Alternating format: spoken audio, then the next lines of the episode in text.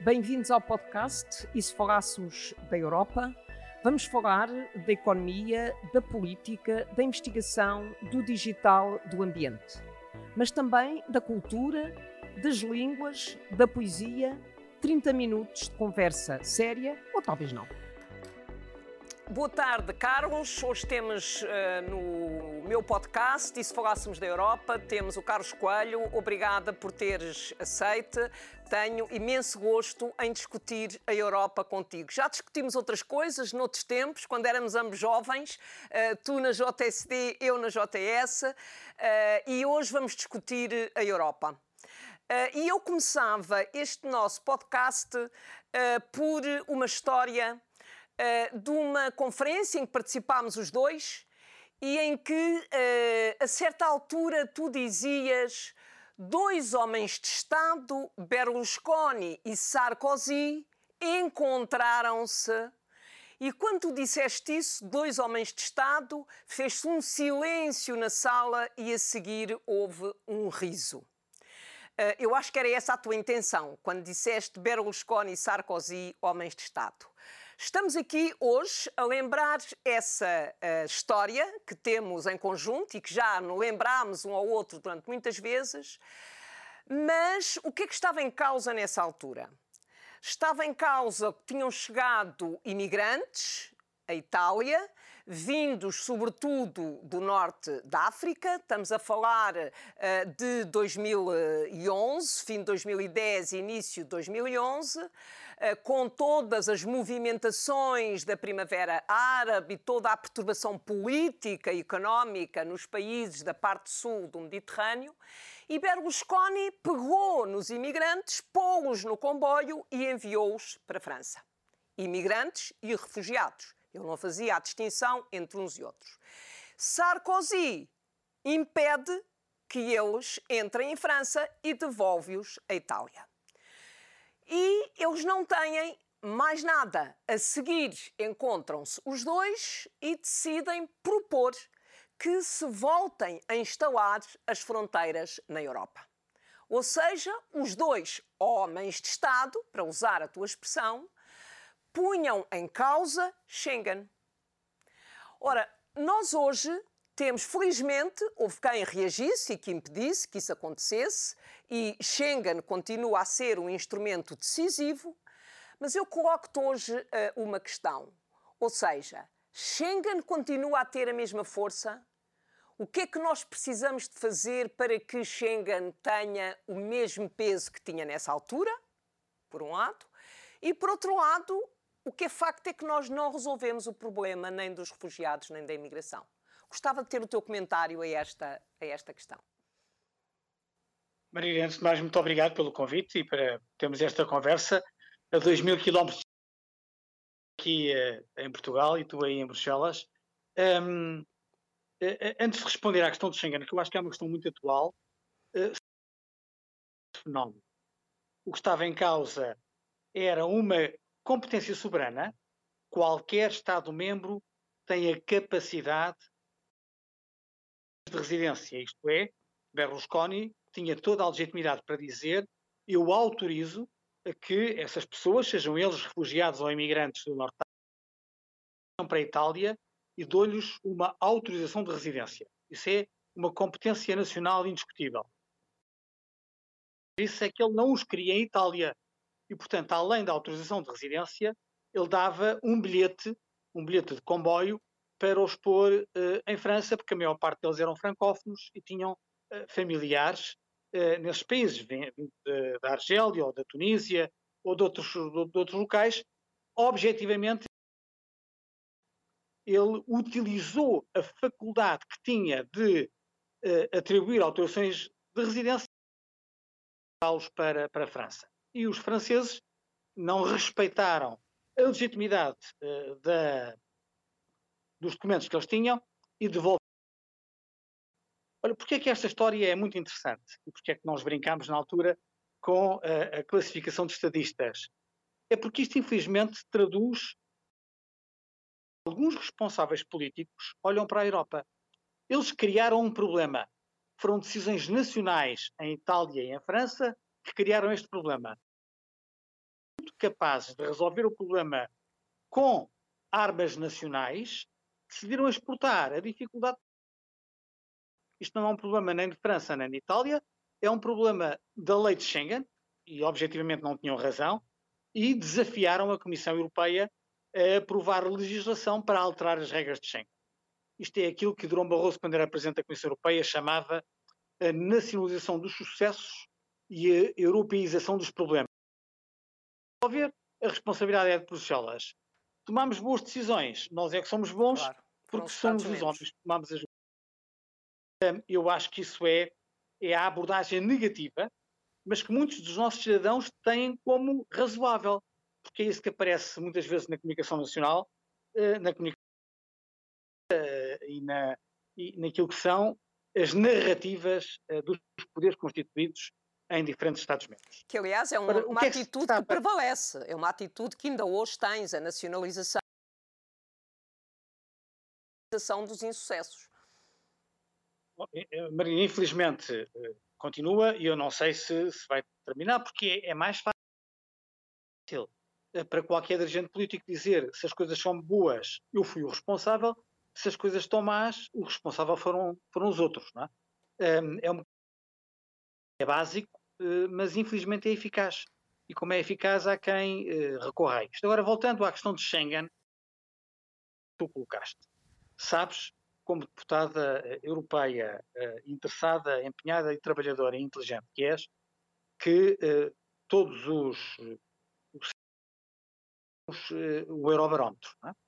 É? Um, e o Eurobarómetro, nos últimos 15 anos, sistematicamente diz sempre a mesma coisa: que quando se pergunta aos cidadãos europeus a maior conquista uh, da uh, construção comunitária, não falam da moeda única, não falam do mercado interno, e era justo que falassem, na liberdade de circulação em Schengen, na capacidade de nós não sermos estrangeiros, os cidadãos europeus em qualquer Estado. Olha, a verdade é que se isso é para os olhos dos cidadãos, a maior conquista da União uh, Europeia não é menos. Agora, há ataques legítimos e há ataques ilegítimos. O que é que eu quero dizer com isto? Quer dizer que, numa altura em que há uma pandemia, que haja limitações à livre circulação. Toda a gente compreende que haja controles acrescidos de fronteiras, mesmo nas fronteiras internas.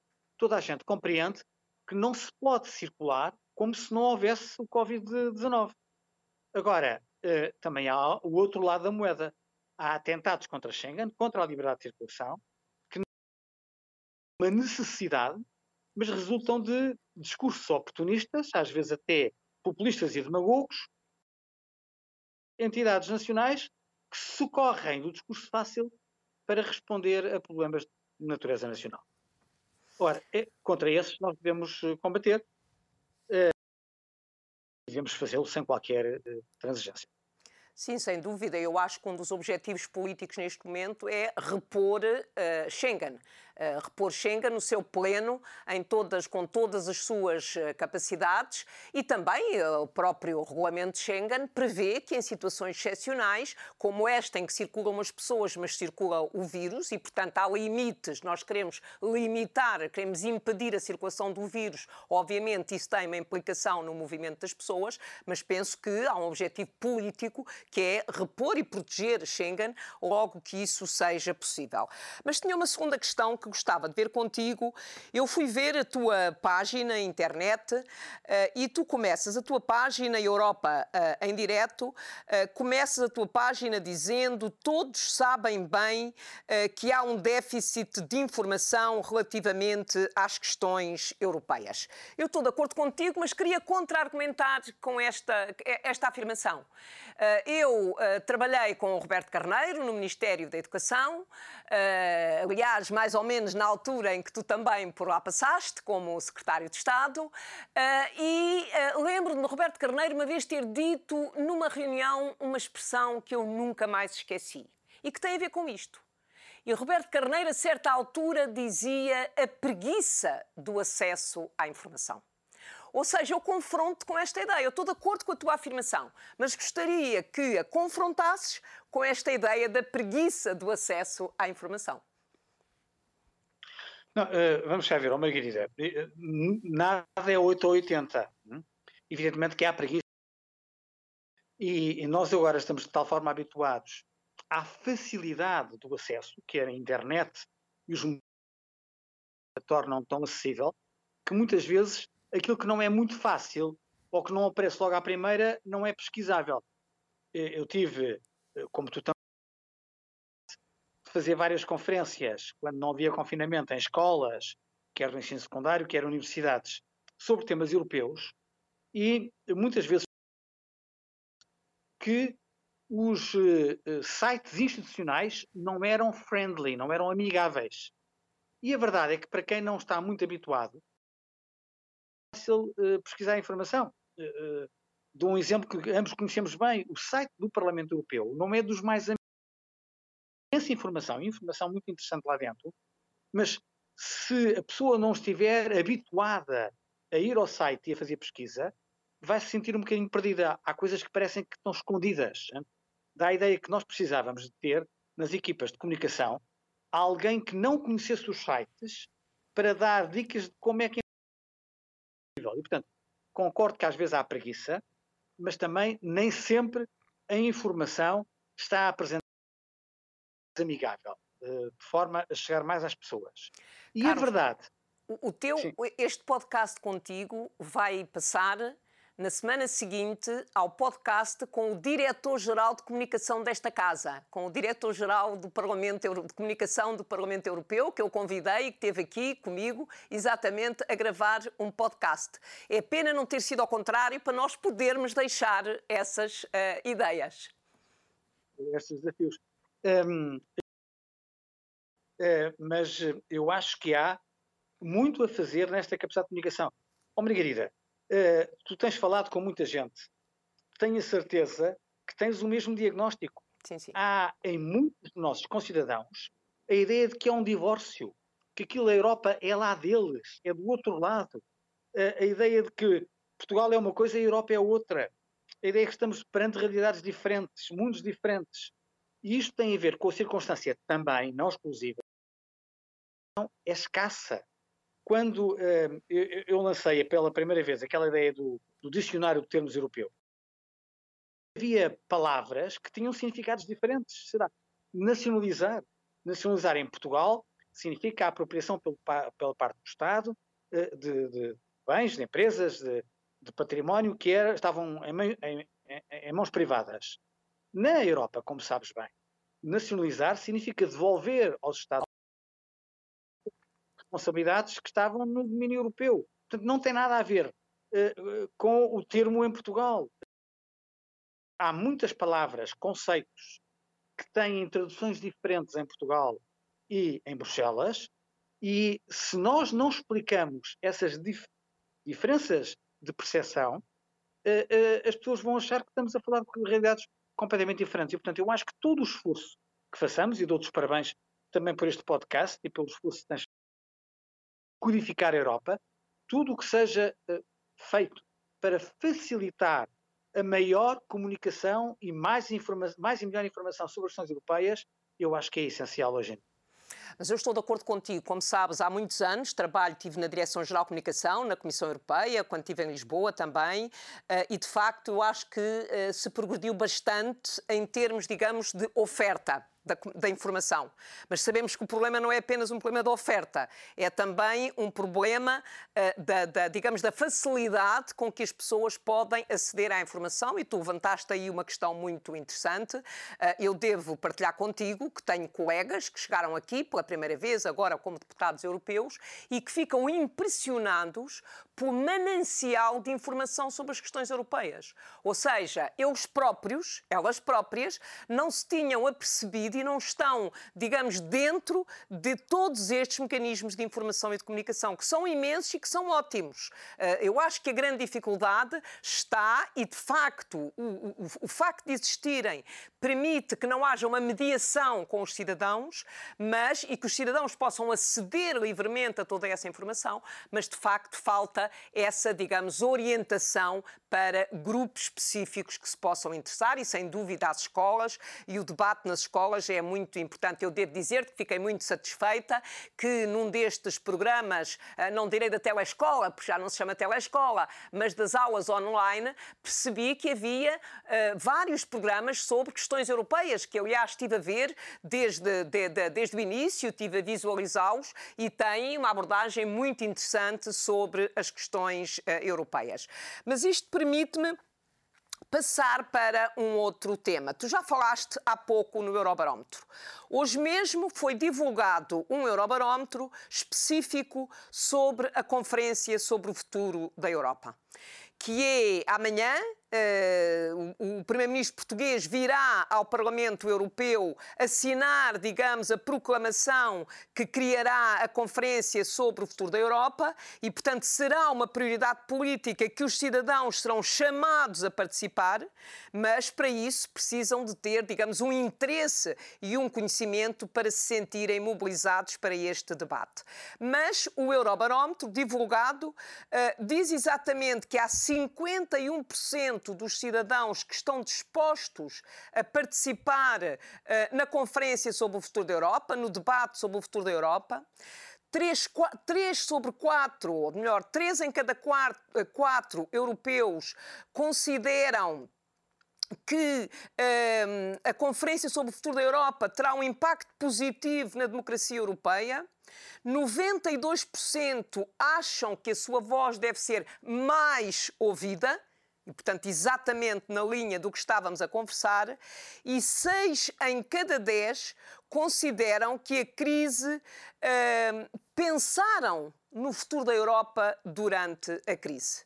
E acho que este número é muito interessante. Uh, significa que as pessoas se questionaram sobre o futuro da Europa. Felizmente, a Europa tem dado uma resposta, quer em termos económicos, quer em termos sanitários, com o programa de vacinas, que obviamente pode ser melhorado, mas tem havido essa resposta. Mas a minha questão era exatamente esta, ou seja, passar da informação para a participação. Se nós queremos que os cidadãos participem no debate sobre o futuro da Europa, tem que haver uma capacidade de os mobilizar para esse debate. Quando olhamos para estes números, Uh, sentimos um efeito positivo, podemos ficar otimistas, mas também sabemos que os números não chegam. Portanto, o que eu gostava de ter era a reação da tua parte. Uh, o que é que tu sugeres? Que estratégias desenvolver para que uh, estes números se transformem numa efetiva participação política? Bem, antes de mais, deixa-me dizer que concordo em absoluto com a tua análise. Eu não tenho dúvida que as pessoas querem participar. A questão é de saber se depois são capazes de transformar em atos, em realizações, essa vontade de participação. Até porque nós estamos numa sociedade muito. Uh, nós, na, numa rede social, fazemos um comentário e, ato imediato, vemos as pessoas a reagirem, a gostar ou não gostar, uh, mas, tanto há a percepção de que uh, vivemos em que uma, uma, ação corresponde a uma reação. Olha, isso não é verdade com o debate sobre o futuro da Europa. O debate sobre o futuro da Europa vai se arrastar, não, não vamos ter dúvidas nenhumas sobre isso. Projeto de alteração dos tratados que tivemos, como sabes, foi o Tratado de Lisboa, eh, que deu eh, sequência ao Tratado Constitucional. Nós demoramos 10 anos para aos tratados. A pergunta é: desta vez podemos ser mais rápidos? Talvez. Não acredito que se. É possível manter na opinião pública de forma alargada e intensiva uh, uh, durante 10 anos o entusiasmo uh, por, pela, é esquecer. Isso não, não vai acontecer. e neste momento eu creio, creio, receio, que as pessoas estejam demasiado preocupadas com a pandemia e com as questões de saúde. Isto é dizer, neste momento, que vamos debater o futuro da Europa, vamos ter medida de pessoas que vão dizer, mas vocês estão preocupados com isso, nós estamos preocupados é com as vacinas. estamos preocupados é, preocupados é com o retomar da atividade económica. Portanto, hoje em dia as pessoas estão preocupadas com aspectos da sua vida que, objetivamente, vão preencher muito mais tempo do que o futuro da Europa. Portanto, primeiro conselho, eu acho que é possível associarmos parte destas preocupações das pessoas. Um exemplo concreto é a Europa da Saúde. Para termos mais Europa, precisamos ou não ter uma Europa da Saúde? É uma forma de trazer a reflexão sobre o futuro da Europa para aquilo que toca hoje as pessoas. E acho que é fundamental nós despolitizar o debate. Despolitizamos, eh, vamos ser claros, o debate da Europa é um debate muito centrado nas elites políticas, porque são aquelas que têm a percepção eh, mais aguda da necessidade desta, desta de pôr as entidades da sociedade civil, e há muitas, eh, desde que nós consigamos encontrar fórmulas de suscitar a participação dessas associações das pessoas se nós não conseguirmos levar o debate do futuro da Europa às preocupações que as, pessoas sentem, nós, nós continuaremos elites, que não deixará de ser interessante, mas eh, com alcance, receio, um bocadinho limitado. Sim, eu estou de acordo contigo que é, é necessário uh, ligar a questão do debate aos interesses das pessoas. A questão da Europa para a saúde é, é uma questão, do meu ponto de vista, muito interessante. Aliás, logo no início da pandemia, tive oportunidade de escrever um artigo defendendo exatamente a criação da Europa para a saúde. Porque, uh, da União para a Saúde, porque uh, Tu lembras-te quando, a seguir à adesão, a seguir ao alargamento, a seguir ao grande alargamento de 2004, houve durante o inverno um problema de abastecimento de energia à Europa Central, que tem um efeito muito superior a que teria, por exemplo, no nosso país, e no nosso país nós saberíamos o que é que isso significava, mas tem a ver sobretudo com o aquecimento desses países, a seguir ao Natal, e a Rússia usou a sua capacidade uh, geoeconómica para limitar, digamos, a distribuição de energia uh, nos países da Europa Central através do custo da energia. E na altura, a reação da União Europeia, aliás, durante a presidência britânica, o que tem imensa graça, os chefes de Estado e de governo puseram-se de acordo na necessidade de criar uma União para a Energia. E foi aí que se começou a discutir a União para a Energia. Objetivos comuns, a, a, a energia é um setor estratégico das economias europeias e da vida das pessoas e foi possível encontrar um acordo entre os líderes para criarem a União para a Energia, que não estava prevista nos tratados. E o mesmo acontece na União para a Saúde. Ou seja, eu acho que neste momento há de facto todas as condições para se criar uma União para a Saúde.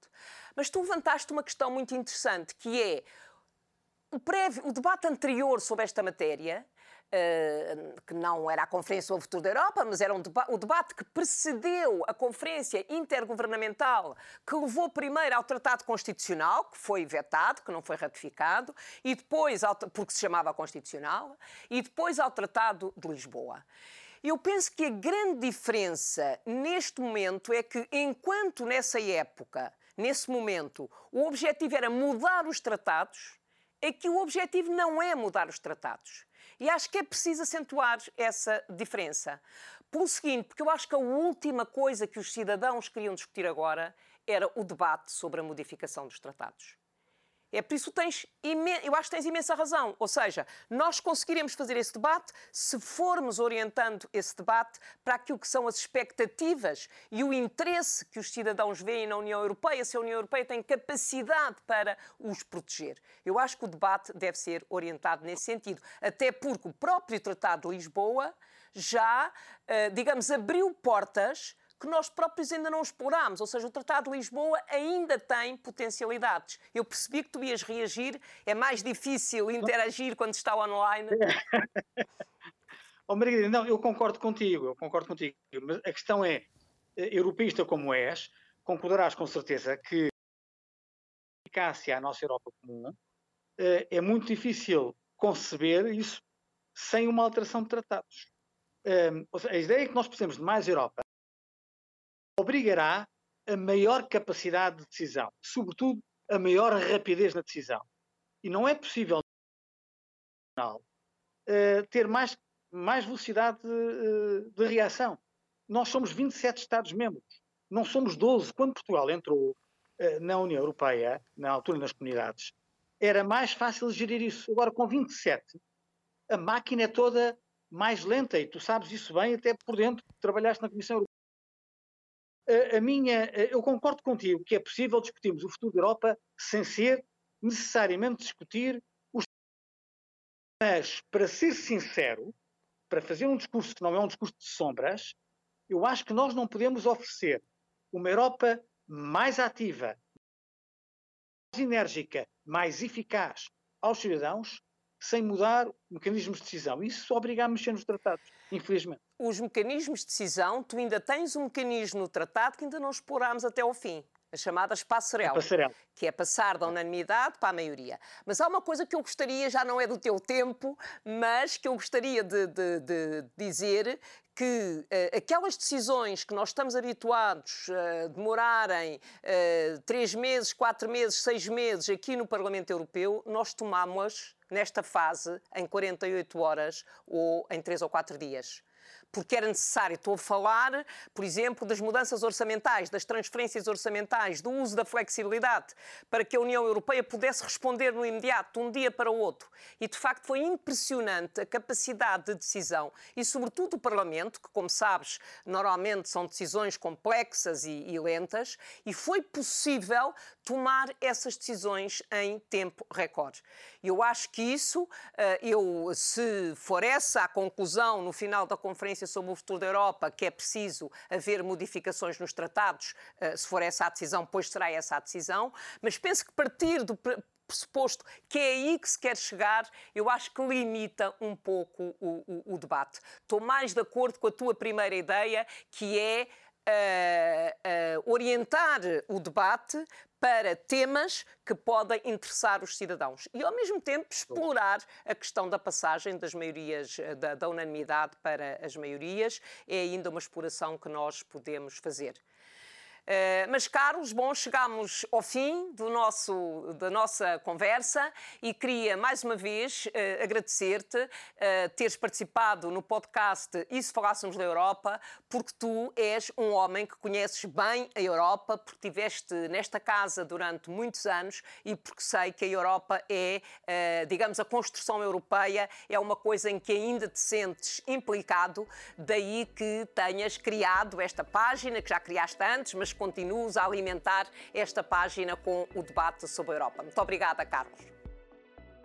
Obrigado, muito obrigado pelo convite, por esta causa comum que é a Europa. Ok, obrigada.